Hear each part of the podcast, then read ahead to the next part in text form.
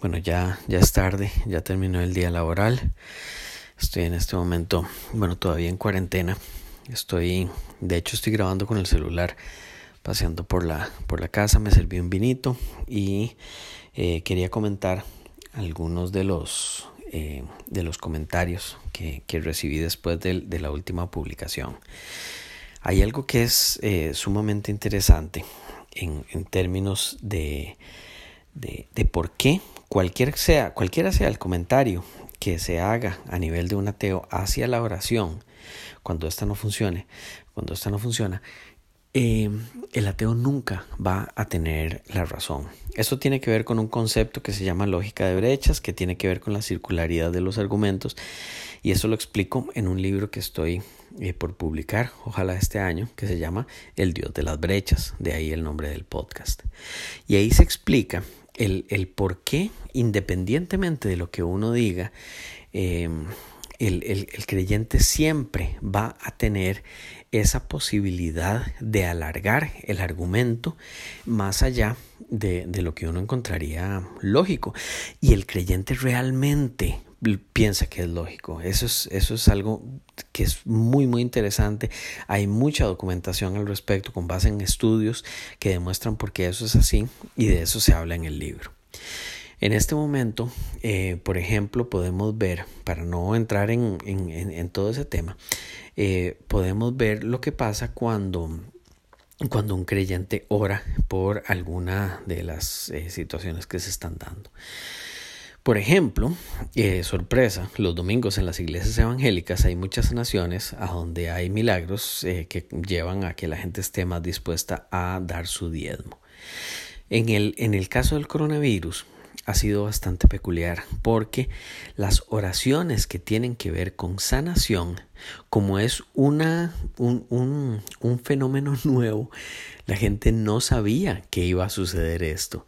Y entonces, por supuesto que al inicio había un montón de gente orando y diciendo que la fe iba a hacer que esto dure menos y que eh, ya se iban a, recuperar las personas. Sorpresa, eh, duró mucho más.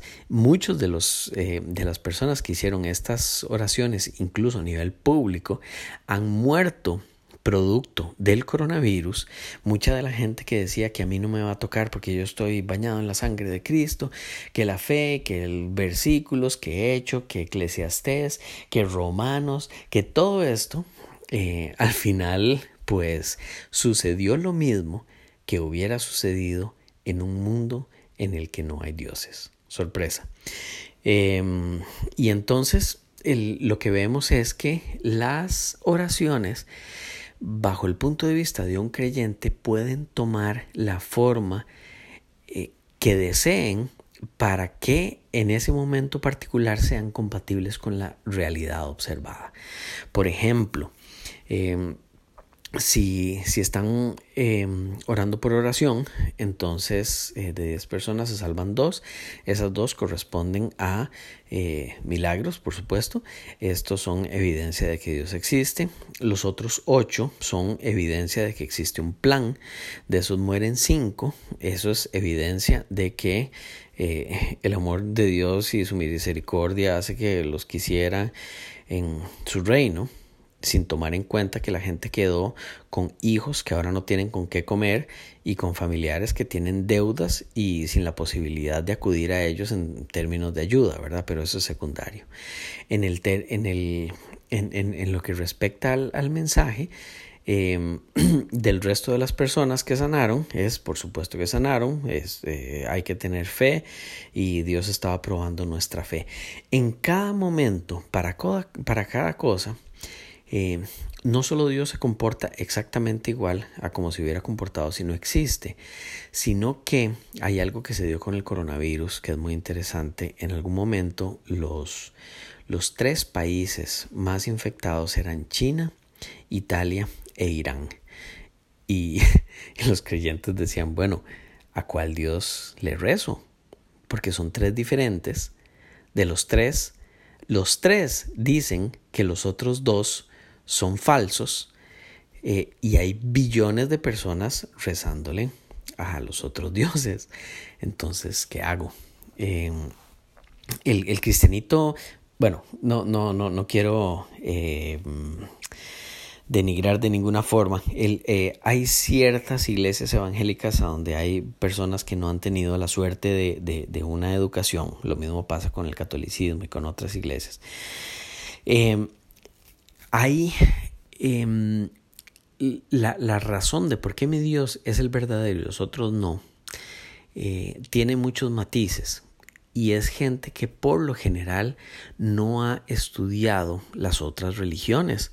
Entonces las niegan a priori. Y entonces dicen, bueno, ¿por qué el cristianismo es verdadero y el islam no? Bueno, es porque yo tengo un libro sagrado. Bueno, sorpresa, el otro también. Sí, pero es que yo tengo un profeta. Bueno, sorpresa, el otro también. y de hecho el profeta de ellos es posterior y dice que el suyo es falso.